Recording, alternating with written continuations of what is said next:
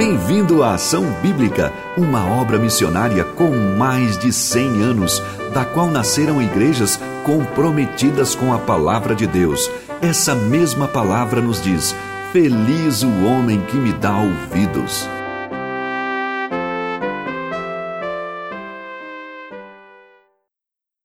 Então, é, mesmo assim, nós estamos aqui hoje de manhã para considerar a palavra do Senhor e aquilo que ela tem a nos ensinar. Nós te, vamos orar então por esses, essas irmãs, também por outros que estão passando por provações na saúde que nós talvez nem estejamos sabendo. Então, nosso Deus e Pai, nós te louvamos e nós te agradecemos que tu nos amas e tu nos buscas, tu cuidas de cada um dos teus filhos. Nós te entregamos essas irmãs nossas, que elas possam não somente saber que Deus os, uh, os está vendo, está cuidando, está protegendo, levou, uh, levou-os até o dia de hoje mas que teu também é o dia de hoje e a aprovação deste dia, e teu também é o dia de amanhã. E nós te louvamos e agradecemos que podemos, pudemos isso experimentar isso já ao longo da nossa vida e nós e também é a nossa esperança para cada novo dia que tu nos dás até o dia em que tu nos levares para junto de ti ou então nós te encontrarmos na tua volta no arrebatamento. Nós te louvamos e agradecemos de que tu és um Deus presente, um Deus vivo, um Deus que nos ama. Nós te pedimos agora também para a meditação da tua palavra, que ela possa realmente encontrar o nosso coração e que o nosso coração esteja receptivo à revelação da tua pessoa, da pessoa de Jesus Cristo. Muito obrigado por isso, em teu nome, Senhor Jesus. Amém. Eu estou tendo um pouquinho de dificuldade de carregar o, a mensagem de hoje, mas então nós vamos pegar diretamente a Bíblia e ler ela. Então, nós temos na, no Novo Testamento, e particularmente no Evangelho de João, alguns encontros de Jesus com pessoas. Alguns meses atrás eu tratei da mulher samaritana que onde Jesus tinha um plano específico de se encontrar com esta mulher justamente no horário menos provável de alguém ir para um poço, que é o horário do almoço, meio-dia. Agora, nós eh, encontramos no capítulo anterior uma pessoa muito, muito interessante. E essa pessoa chama Nicodemos. Nicodemos é, era um homem de grande importância. Ele era o quê? Em primeiro lugar, a Bíblia nos diz, abrindo lá em João 3, que havia um fariseu chamado Nicodemos, líder religioso entre os judeus. O que, que significa isso? Que ele era uma pessoa muito versada e uh, erudita no Antigo Testamento. Ele conhecia os cinco livros de Moisés, ele conhecia todos os livros históricos, ele conhecia os salmos, ele conhecia os profetas. E o próprio Senhor Jesus diz depois dele que ele é mestre em, ou mestre de Israel. Agora, qual é o, o propósito com o qual o evangelista João escreveu o seu evangelho. Nós encontramos isso lá em João 20, isso domingo passado foi citado também. João 20, versículo 30 e 31. Eu estou usando a nova versão é, transformadora NVT. Os discípulos viram Jesus fazer muitos outros sinais, além dos que se encontram registrados neste livro. Então, esses 21 capítulos de João, eles não são tudo o que o Senhor Jesus fez. E ele fez muitos o quê? Qual é o termo que é usado? Sinais. O que, que é um sinal? Sinal significa está acontecendo alguma coisa, preste muita atenção. E esses sinais, então, não são simplesmente milagres que o Senhor Jesus eh, fez, ou acontecimentos sobrenaturais que aconteceram com ele, é, através da sua intervenção, mas eles são sinais. Sinais do quê? Então, o versículo 31 diz: Estes, porém, estão registrados para que vocês creiam que Jesus é o quê? É o Cristo, o ungido, o Filho de Deus e para que, crendo nele, tenham vido, vida pelo poder do seu nome. Eu vou repetir esse versículo porque ele é extremamente importante.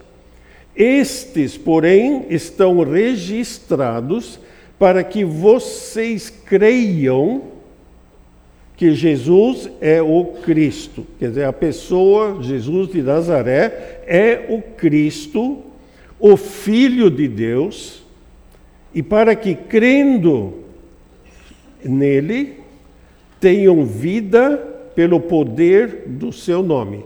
Olha, essa frase, ela é fantástica. Pela fé no nome de Jesus, de que ele é, reconhecendo que ele é o ungido de Deus, que ele é o filho do Deus vivo, nós te, recebemos a vida eterna. Vamos voltar lá para é, João 3.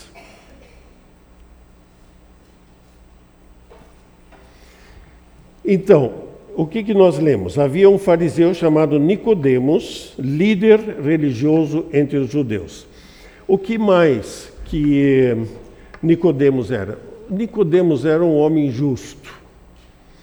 É, ele aparece três vezes ao longo do Evangelho de João e todas as vezes, de alguma forma, transparece um personagem que está interessante, está buscando a verdade.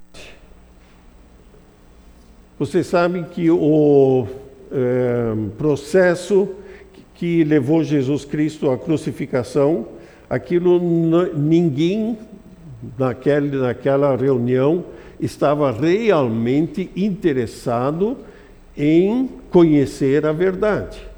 Era para estabelecer mentiras, eles convocaram testemunhas mentirosas para condenar Jesus Cristo. E dentro desse colégio, ele era membro do Sinédrio, que era o Superior Tribunal Federal daquela época. Sim,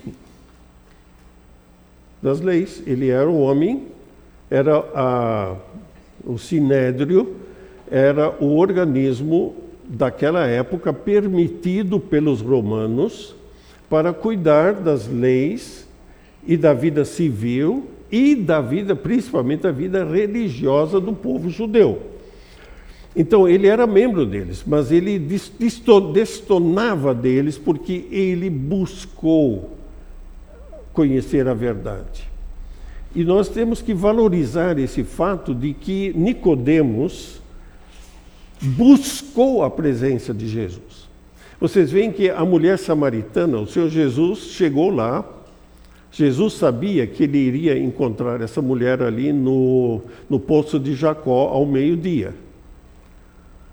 Aqui nós vemos um homem que ativamente está buscando, ele veio buscar. Ele veio de noite, nós não sabemos o motivo. É, a maioria dos comentaristas deixa entender que ele não queria ser visto pelos outros fariseus. Talvez não seja isso toda a verdade. Talvez é, ele também queria aproveitar as horas da noite em que a correria do dia parou e tiver, teriam um pouco mais de tempo para conversar. Agora, é muito interessante o versículo 2, e esse versículo 2 eu tenho percebido que nós normalmente passamos batido por cima desse versículo. O que, que ele diz? Certa noite veio falar com Jesus e disse: Rabi, Todos nós sabemos que Deus enviou o Senhor para nos ensinar. Seus sinais são prova de que Deus está com o Senhor. Vocês acham que isso aí é uma saudação aceitável?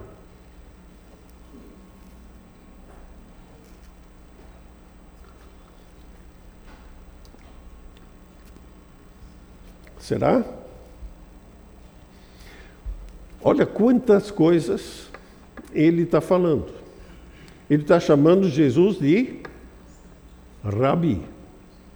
Olha, para uma pessoa do Sinédrio reconhecer uma pessoa como Rabi é muita coisa.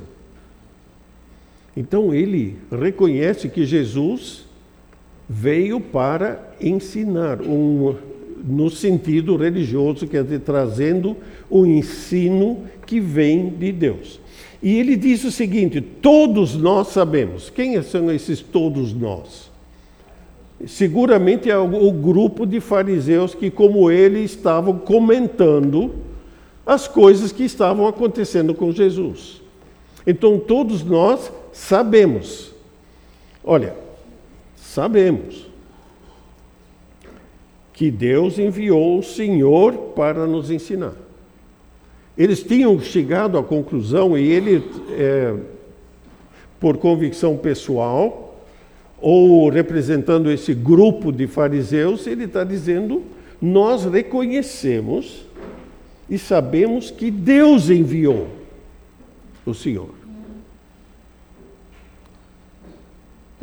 Pensem bem, nós, nós conhecemos a Bíblia. Nós temos, conhecemos o Novo Testamento, nós sabemos como foi o desenrolar depois. Esse, esse homem não tinha todo esse conhecimento. Mas ele, depois dessas poucas semanas eh, que Jesus tinha iniciado o seu ministério, esse, ele e os, o grupo que ele representava, eles tinham comentado entre si, Deus, nós sabemos que Deus enviou o Senhor. Isso não chama atenção? Deus. Nós podemos conhecer muitas coisas, nós podemos conhecer o, é, o Novo Testamento, podemos conhecer o Velho Testamento, conhecer as Escrituras, e, no entanto, a nossa percepção ela é truncada, falta algo que é essencial. Então nós sabemos que Deus enviou o Senhor para nos ensinar. O que, que é prova disso? Seus sinais. Qual é a palavra que João usou lá no, é, em 20, 31, 30? Ele falou de sinais. Esses sinais foram registrados para com que finalidade? Para que vocês creiais que Ele é o Cristo, o Filho do Deus, Filho de Deus, o Filho do Deus vivo. E para que crendo nele tenhais vida eterna. Então, olha quanta coisa que ele sabia. O que, que ele tinha visto?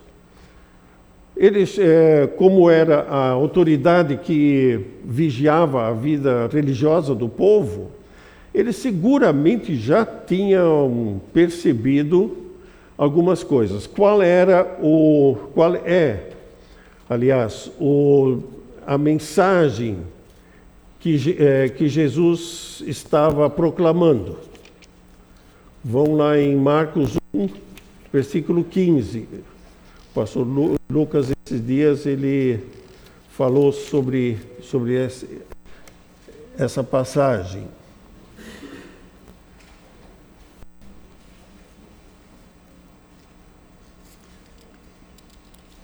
Em é, versículo 15. Enfim, chegou o tempo prometido, proclamava. O reino de Deus está próximo. Arrependam-se e creiam nas boas novas, ou no Evangelho. Então, são quatro itens. O tempo está cumprido. E Jesus estava pregando isso. Disse: olha, todas aquelas profecias do Antigo Testamento, elas estão se cumprindo agora. O reino de Deus é chegado. Por quê? Porque o rei, ele, Jesus Cristo, o rei prometido, estava lá presente. Quais as atitudes? Arrependam-se, arrependam-se do que? Dos seus pecados? Ele não está dizendo isso. Não, mas vocês têm muito mais do que isso. Vocês têm que começar a reconhecer o reino de Deus, de que o rei chegou, que eu sou o rei. E creiam no Evangelho, nas boas novas, na pregação que o seu Jesus estava fazendo. E o que, que era essa pregação? Nós temos, Mateus nos deu o um resumo no Sermão do Monte. Aos antigos foi dito, eu, porém, vos digo. Aquilo lá é um, é novo tempo, um, descortinar de um novo ensino, uma nova realidade. Ele é, tinha realizado alguns sinais. O Evangelho de João, ele somente nos relata a questão do, da eh, transformação de água em vinho na, lá no casamento em Caná. Mas ele tinha já curado muitas pessoas. Então, vejam, Nicodemos, ele poderia ter chegado a uma conclusão maior do que essa. Qual é essa conclusão? Rabi, Somente Rabi? Não. Tu és o Cristo.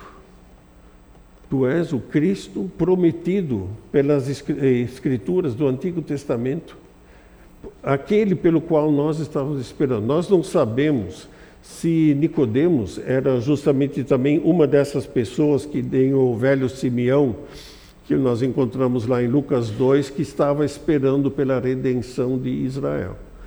Mas em todo caso, ele Você é uma pessoa especial, eu quero conversar com você, eu quero esclarecer algumas dúvidas que eu tenho. O que está acontecendo, o que, que vai acontecer. Agora, Jesus responde de uma maneira assim surpreendente. Vocês não acham? Versículo 3, o que, que ele diz? Eu, eu lhes digo, eu lhe digo a verdade. Quem não nascer de novo não verá o reino de Deus. Nós também normalmente passamos muito rapidamente por cima desse versículo. É a primeira vez que, o Senhor, que nos é relatado Jesus usando essa maneira de se expressar. Amém, amém. Em verdade, em verdade, ou eu lhe digo a verdade. O que que Jesus veio para aqui? Para nos revelar a verdade, a verdade ou as verdades a respeito de Deus. E ele próprio é a verdade. Então, é, quando o Senhor Jesus usa esse termo, gravem isso. Isso não é simplesmente, olha, eu estou falando uma coisa importante para vocês guardarem. Não é, é muito mais do que isso. Isso que eu estou falando é revelação. O coração humano, a intuição humana, nossa intuição religiosa, ela não é capaz de gerar este conhecimento, esta revelação.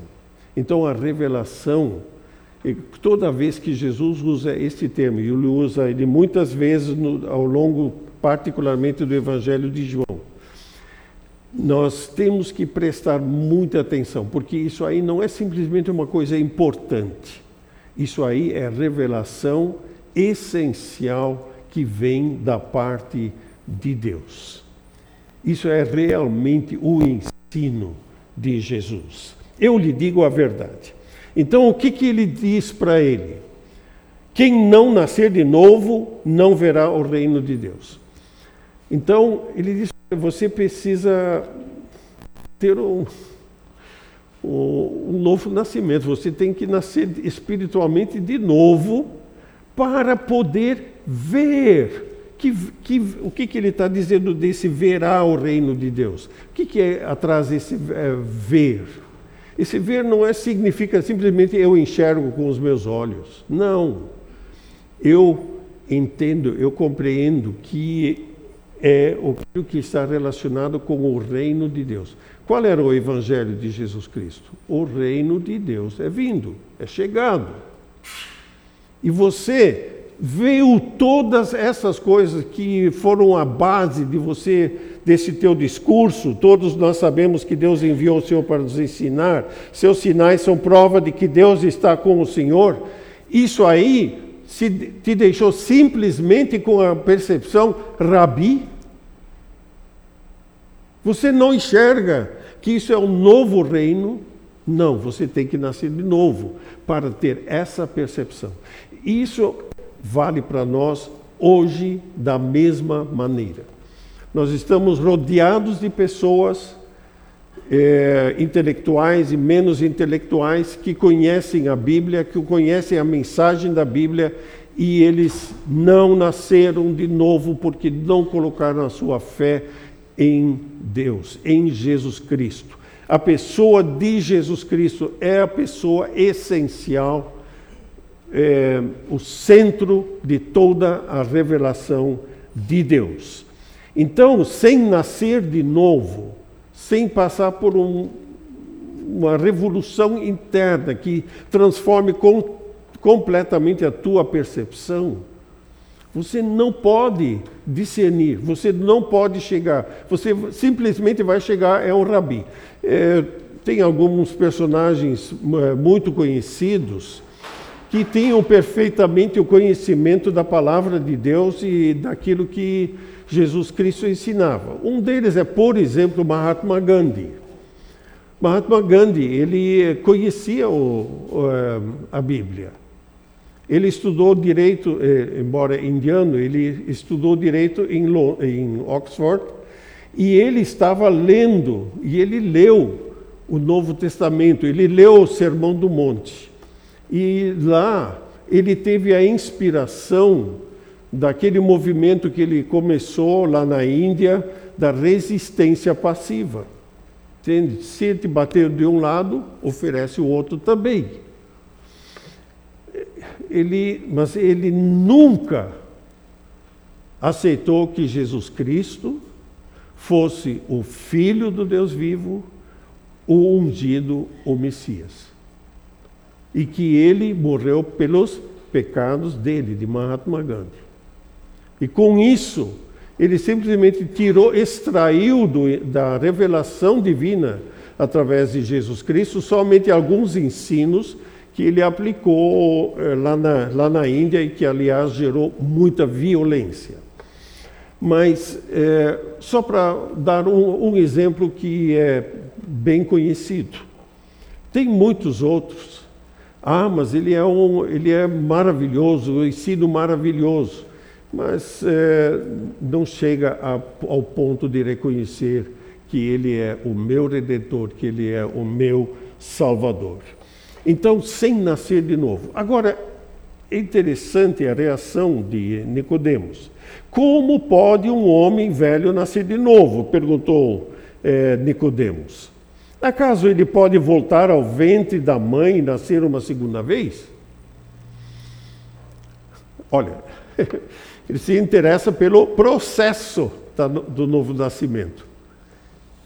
Ele não se ele não captou a mensagem.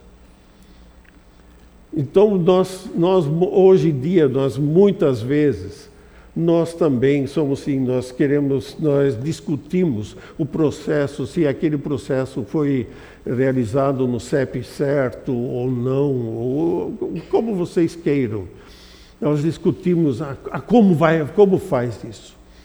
O Senhor Jesus diz para ele, ele responde, eu lhe digo a verdade. Olha, a segunda vez que ele usa essa expressão, em verdade, em verdade, te digo. Ninguém pode, agora outra coisa, entrar no reino de Deus sem nascer da água e do Espírito. E ele então amplia a sua, aquilo que ele falou. É necessário para poder discernir, enxergar, ver o reino de Deus. Para entrar no reino de Deus, tem que nascer de novo. Ou então, numa outra metáfora, passar pela porta estreita. Não pode entrar no reino de Deus sem nascer da, agora ele amplia, da água e do espírito. Isso aí já deu muita discussão. A água é simplesmente o seguinte: e, abram lá em Ezequiel 36.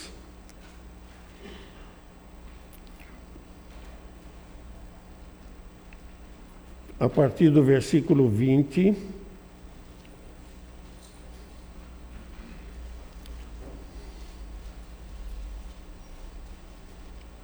É, desculpe, 25. Então aspergirei sobre vocês água pura e ficarão limpos. Eu os purificarei de sua impureza e sua adoração a ídolos. Eu lhes darei um novo coração e colocarei em vocês um novo espírito. Removerei. Quem está falando? Ezequiel? Não, é Deus que está falando. Removerei seu coração de pedra e lhes darei coração de carne. Porei dentro de vós meu espírito, para que sigam meus decretos e tenham o cuidado de obedecer a meus estatutos. Então, o que, que ele está falando? Que água que purifica é essa? Ao longo de eh, todo o Antigo Testamento, isso sempre, a água sempre falou do processo de purificação e o poder purificador da palavra de Deus. Desde a bacia de água no tabernáculo e depois no templo, que servia para a purificação, e onde você, olhando o espelho d'água, você vê a tua impureza. Penso em não tinha espelhos bons que nem hoje e depois você usava essa água para limpar. Isso sempre foi uma metáfora da, do poder purificador da palavra de Deus. Então, é, quando ele diz que devemos nascer da água e do Espírito, ele está falando nós temos que ser transformados por essa mensagem da palavra de Deus e a atuação do Espírito Santo junto com ela. Junto com a leitura da palavra de Deus, junto com a pregação da palavra de Deus, vem o Espírito Santo que trabalha o coração, que modifica a nossa percepção, a percepção de que somos pecadores, de que precisamos de purificação, que precisamos de salvação, que nos é oferecida em Jesus Cristo. Então, ele naquela época, e você e eu nos dias atuais, nós temos que passar por um novo nascimento pelo poder da palavra de Deus que nos confronta com a santidade de Deus, mostra a nossa pecaminosidade, a nossa culpa, nos leva ao arrependimento, à confissão do nosso pecado. E com isso, o Espírito Santo entra em nossa vida, eh, nos revelando a pessoa de Jesus Cristo que já morreu pelos nossos pecados. Então, e ele continua ensinando Nicodemos, ele diz mais um primeiro aspecto, tem que nascer da água e do espírito. Segundo aspecto, os seres humanos somente podem gerar apenas vida humana, mas o espírito dá à luz vida espiritual. Vamos é, é, para João 1. Pouco, pouco antes. Nós ali nós lemos no versículo 11 que o verbo de Deus, Jesus Cristo, veio a seu próprio povo, ou no versículo 10 já, veio ao mundo que ele criou, mas o mundo não o reconheceu. Veio a seu próprio povo e eles o rejeitaram. O que, que nós estamos vendo na atitude de, de Nicodemos? Exatamente, ele não reconheceu, ele não e ele, de certa forma, rejeitou ele como o Messias. Mas no versículo 12, ele nos dá uma, uh, a maneira como alguém pode nascer de novo. Mas todos os que creram nele e o aceitaram, ele deu o direito ou deu o poder de se tornarem filhos de Deus. E ele continua mais: estes não nasceram segundo a ordem natural, nem como resultado da paixão ou da vontade humana, mas nasceram de Deus. O que, que eh, Jesus ensinou aqui a, eh, a Nicodemos? Vida humana somente pode gerar vida humana. Agora, quando o Espírito de Deus intervém e nos leva a aceitar a Jesus, então nasce uma eh, dá à luz vida espiritual. Pensem bem no seu parto, quando você nasceu. Qual foi a tua contribuição para a vida?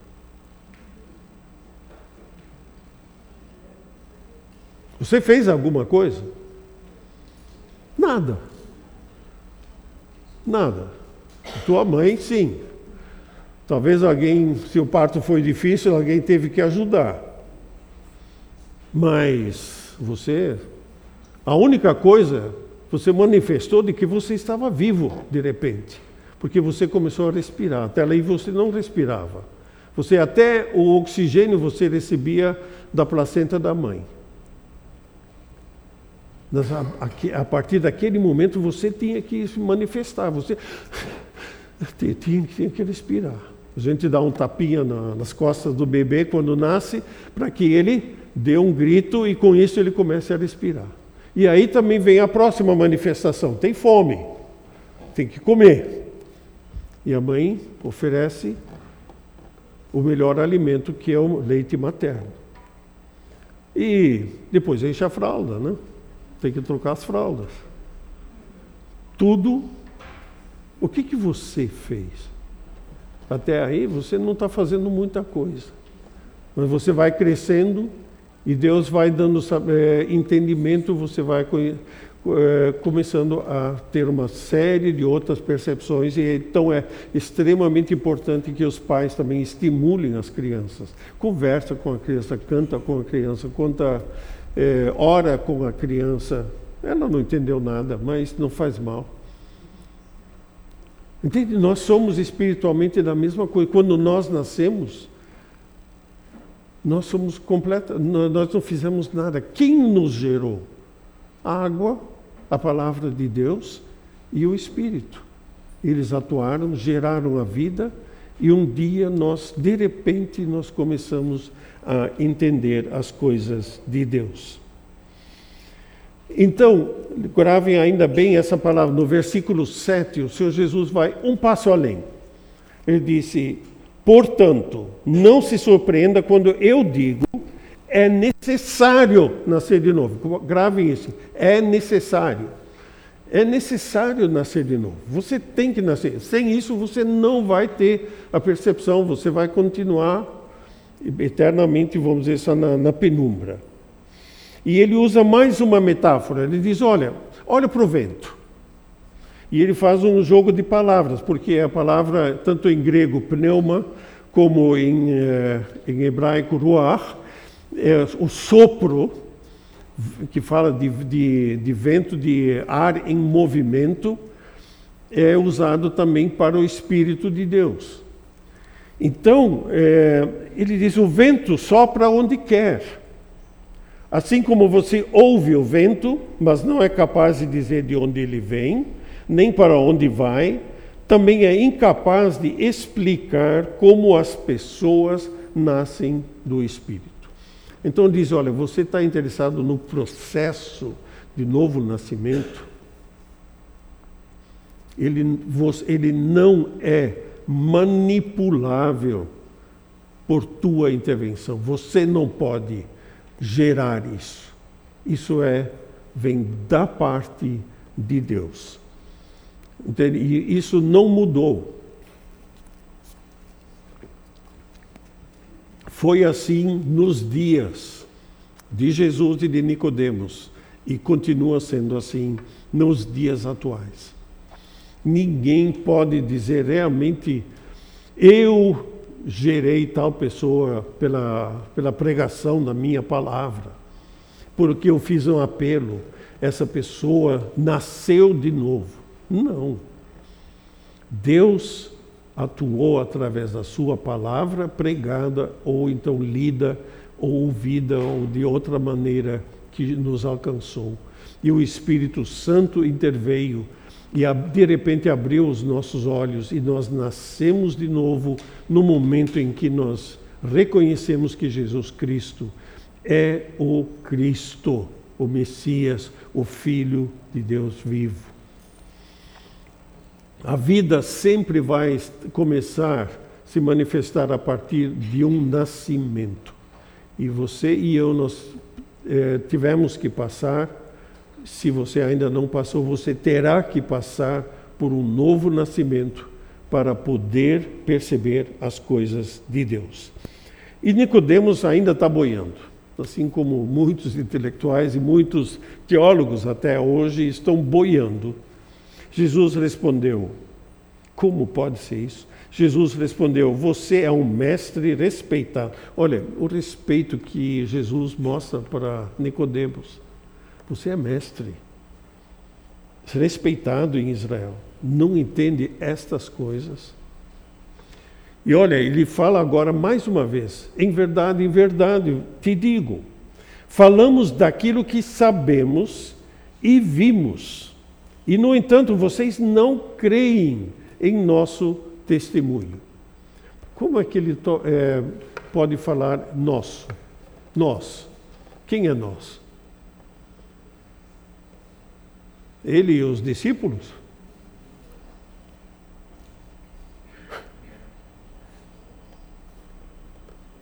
Quem estava com Jesus? O Espírito Santo que veio sobre ele lá na hora do batismo. Então, Deus Pai, Deus Espírito Santo e Deus Jesus Cristo, o Filho, eles em conjunto estão testemunhando eles estão dando testemunho. Testemunho é o que? Aquilo que você viu, aquilo que você ouviu, você presenciou. Ele está falando de uma realidade que realmente tem lugar ou teve lugar. Então, quando Jesus está falando de testemunhar, ele está dizendo: Eu estou falando de coisas que vocês não podem, por natureza, não podem é, intuir, ou, isso não vem de vocês. Isso tem que ser revelado. Então, e vocês, Nicodemos, você é um exemplo disso, não creem em nosso testemunho. agora, ele diz no versículo 12: Se vocês não creem em mim quando falo de coisas terrenas, como crerão se eu falar de coisas celestiais? Ele estava falando de novo nascimento e ele começou a boiar. E ele diz: Olha, o vento, olha, olha o vento, ele, ele pode é, levar um navio através dos oceanos. Não, você só ter, colocar as velas de, de maneira apropriada. Você pode aproveitar do vento você, é, e ver o vento atuando, mas você, é, você não pode dizer como alguém nasce de novo. Então, ele agora dá um pulo. E é interessante que a partir desse momento Nicodemos não abre mais a boca. Ou então, a partir do versículo 16, alguns comentaristas acham que é, é somente comentário de João. Não é necessariamente assim. Então, ele diz o seguinte: ninguém jamais subiu ao céu, exceto aquele que de lá desceu o Filho do Homem. O que, que ele está falando para eh, Nicodemos? Nenhum ser humano subiu, mas alguém desceu. Quem desceu? Quem desceu? O filho do homem. Opa! Nicodemos, acorda. Daniel 7. Quem é o filho do homem? É o Messias. Todos os rabinos concordam com isso. Lá está, ele, ele é a revelação de eu sou o Messias. O que, que aconteceu com a mulher samaritana? Vocês lembram? Ela disse: vai, o Messias vai chegar e vai falar todas e nos ensinar todas as coisas. O que, que o Senhor Jesus diz para ela? Eu sou o que falo contigo. Eu sou. Né? Estranho, né? Eu sou o que falo contigo. O que, que ele está dizendo para é, para Nicodemos. Quem é o filho do homem? Eu sou o filho do homem. E agora ele diz mais uma coisa. Volte e pense no versículo 7. É necessário nascer de novo. E como Moisés no deserto levantou a serpente de bronze numa estaca, assim também é necessário que o filho do homem seja levantado. Ele é a primeira pessoa que nos é relatado que Jesus revela claramente de que ele deverá morrer na cruz. E aquilo é um testemunho fortíssimo. Isso, isso não pode nascer humano. Isso, são, isso é um assunto celestial. Não é mais coisa terrena. Então ele diz: olha, que esse homem, o filho do homem, olha, ele usa o mesmo termo. Ele diz: aquele que desceu, ele precisa ser levantado, ele precisa ser levantado, assim como a serpente de bronze. Vocês lembram do episódio em Números 21, em que o povo mais uma vez murmurou: Deus enviou serpentes venenosas, elas picaram as pessoas e pessoas morreram. Então eles disseram: tira as serpentes. Deus disse: eu não vou tirar as serpentes, mas eu, eh, Moisés, faça uma serpente de bronze e, e coloca ela numa estaca para que todo mundo possa ver. E quem olhar pela fé sobre aquela serpente de bronze, ele vai sobreviver. O que, que o Senhor Jesus está dizendo? Aquele que com fé olhar para Cristo que está crucificado, ele nasce de novo, ele recebe a vida eterna. Para que todo, é, também é necessário que o Filho do Homem seja levantado. E versículo 15: para que todo que nele crer tenha a vida eterna. E então, desdobrando este assunto, o Senhor Jesus ainda acrescenta algumas revelações a, a Nicodemos. Versículo 16, aquele versículo que todos nós amamos e sabemos de cor, e muitos sabem de cor sem fé, porque Deus amou tanto o mundo que deu seu Filho unigênito, para que todo que nele crer não pereça, mas tenha a vida eterna. Diante de, daquilo que Jesus já revelou para Nicodemos, isso aí é uma, uma luz que, olha, isso aí é, é manifestação visível da graça e do amor de Deus, que Ele deu, Ele entregou esse seu filho para sofrer essa morte em nosso lugar. Com que, com que motivo? Para que quem nele crer não pereça, mas tenha a vida eterna. E ele diz mais uma coisa: Deus enviou seu Filho ao mundo não para condenar o mundo, mas para salvá-lo por meio dele. Então, Jesus Cristo não veio na primeira vinda aqui. Na segunda é diferente. Mas nessa, na primeira eh, vinda ao mundo, ele não veio para nos condenar, mas para nos salvar da condenação. Então, vejam que maravilhoso esse versículo, a primeira parte do versículo 18. Não há condenação alguma para quem crê nele. Nós encontramos essa mesma verdade revelada em João 5, 24.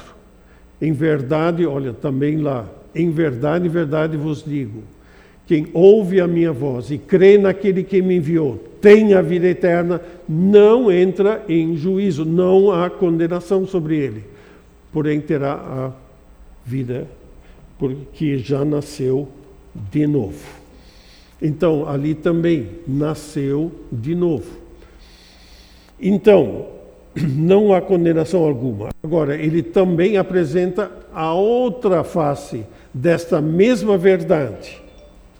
Mas quem não crê nele já está condenado por não crer no Filho unigênito de Deus. Então, é, é, não existe maneira mais clara de dizer esta verdade. Na nossa posição de fé ou incredulidade em relação à pessoa de Jesus Cristo, se decide o nosso destino eterno. Nós não estamos falando aqui de ter uma vida moral de nível maior ou menor, isso ou aquilo. O que decide se você nasce de novo e a partir dali tem a vida eterna é a tua fé colocada em Jesus Cristo. E essa fé é dom de Deus. Efésios 2, 8 nos diz isso claramente. É um dom da parte de Deus que de repente abre os teus olhos, o teu entendimento e você espiritual e você enxerga, você entende, ah, realmente Jesus Cristo é este Messias prometido, ele é o filho do Deus vivo. Lembre-se quando Pedro é, falou aquelas palavras: Tu és o Cristo, o Filho do Deus vivo. O que Jesus diz para ele? Isso não foi carne e sangue que te revelou, mas o Pai Celeste. Aceitem isso com gratidão, com fé.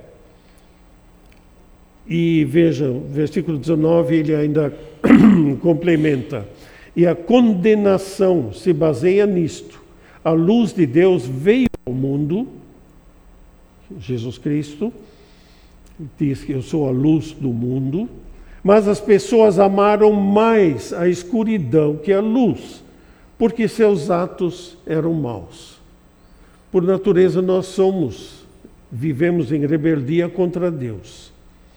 E quem, eh, versículo 20, quem pratica o mal odeia a luz e não se aproxima dela porque teme que seus pecados sejam expostos. Quer dizer, nenhuma pessoa que faz alguma coisa errada, ela vai, vai se expor de, de que isso seja revelado. Então ele busca esconder, busca não, não, não deixar isso chegar à luz. Mas agora vejam por outro lado, versículo 21, mas quem pratica a verdade se aproxima da luz de Cristo, para que outros vejam que ele faz a vontade de Deus. O que o Senhor Jesus disse lá em Mateus 5,16: Vós sois a luz do mundo. Não? E ele diz: é, o seu testemunho, as suas obras, elas devem revelar, devem revelar a glória do vosso Pai Celeste em vossa vida, essa realidade em vossa vida. Então, que nós aprendamos. Será que para você, para nós, Jesus Cristo é simplesmente um rabi, um ensinador, talvez divinamente instruído, mas só isso? Será que nós entendemos quem nós somos? Aceitamos o testemunho do Espírito Santo, como depois o Senhor Jesus, em João 16, ainda especifica que ele nos revela o pecado, ele nos revela o juízo de Deus, ele nos revela também a justiça de Deus, a justiça que nos foi concedida na pessoa de Jesus Cristo será que nós colocamos, diferentemente de Nicodemos, a nossa fé em Cristo? É muito triste, no fundo, de ver que depois de toda essa revelação, não tem um relato o que aconteceu com Nicodemos nessa hora. Ele deve ter voltado para casa completamente confuso e é, desorientado. Mas em eh, João 7, ele se levanta em defesa de Jesus quando eles o acusam injustamente. Ele diz: será que é justo, o correto, de condenar alguém sem que ele tenha passado por um julgamento?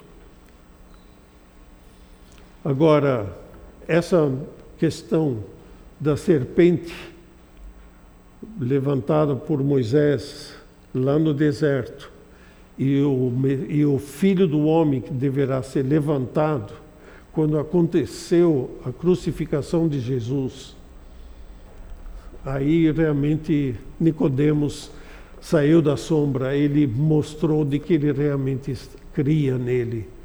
E junto com José de Arimateia, eles baixaram o corpo de Jesus lá da cruz e ele trouxe uma quantidade de óleo para é, embalsamá-lo que é realmente digna de um rei. 32 litros de, de ungüentos. Isso é muita coisa. Uma fortuna. Mas ele com isso demonstrou de que de alguma forma essa conversa tida no começo do ministério do Senhor Jesus frutificou ao longo desses três anos e ele acabou realmente se tornando uma testemunha de Jesus. Ele teve coragem de enfrentar todos os seus colegas lá do Sinédrio e ir lá baixar o corpo de Jesus da cruz. Olha como é diferente uh, o encontro que Jesus teve com a mulher samaritana quando ela percebeu que ele era o Messias, o que, que aconteceu? Ela esqueceu o cântaro dela, ela correu para a cidade, ela falou: Olha, eu encontrei o Messias. André, o irmão de, de Pedro, ele procurou aquele seu amigo Natanael e disse: Olha, encontramos o, o Messias. Então, é, vocês veem, as pessoas reagem de maneiras diferentes e vejam a paciência de Deus com esse homem preso em todo o sistema religioso do Antigo Testamento, com aquelas 613 leis é, do rabinato, vigilante sobre tudo isso, tudo isso não adianta nada. Precisa nascer de novo. Você precisa nascer de novo. Ele precisou nascer de novo. Toda pessoa que se chega para Jesus precisa passar por essa experiência, por esse novo nascimento, para que a vida possa começar realmente a fluir nela, se desenvolver nela e levá-la e pelo processo de santificação para nós encontrarmos a Cristo na eternidade. Então, Deus abençoe vocês repensar, vão pensando. Olha, é um capítulo maravilhoso, é uma quantidade de revelação que é incrível, e, no entanto, nós vemos como o coração humano, que ainda não nasceu de novo, como ele tem dificuldade de crer nesta revelação tão profunda, tão clara do Evangelho de Jesus Cristo. Oremos, nosso Deus e Pai, nós te agradecemos pela clareza da tua revelação, do teu Evangelho, da revelação sobre a pessoa de Jesus Cristo. Nós te louvamos, nós te agradecemos de que podemos em Cristo não somente nascer de novo, mas através do poder do teu Espírito que tu colocas em cada pessoa que coloca sua fé em Cristo, através do poder desse teu Espírito Santo, nós podemos passar pelo processo de santificação e de aperfeiçoamento para nos encontrar contigo e viver a eternidade contigo. Nós te agradecemos pela realidade da vida eterna vida eterna vivida em presença, na tua presença já nesta vida e continuando até a eternidade. Muito obrigado por tão grande revelação. Ajuda a alguém que aqui hoje ainda está na dúvida, ainda não nas, realmente nasceu de novo, mas está cheio de questionamentos que ele possa abrir o seu coração e permitir que o teu espírito não somente revele a pessoa de Jesus Cristo, mas leve-o a crer nele e ter nele a vida eterna. Muito obrigado por tão grande amor, graça e misericórdia da tua parte. Em teu nome, Senhor Jesus, oramos. Amém.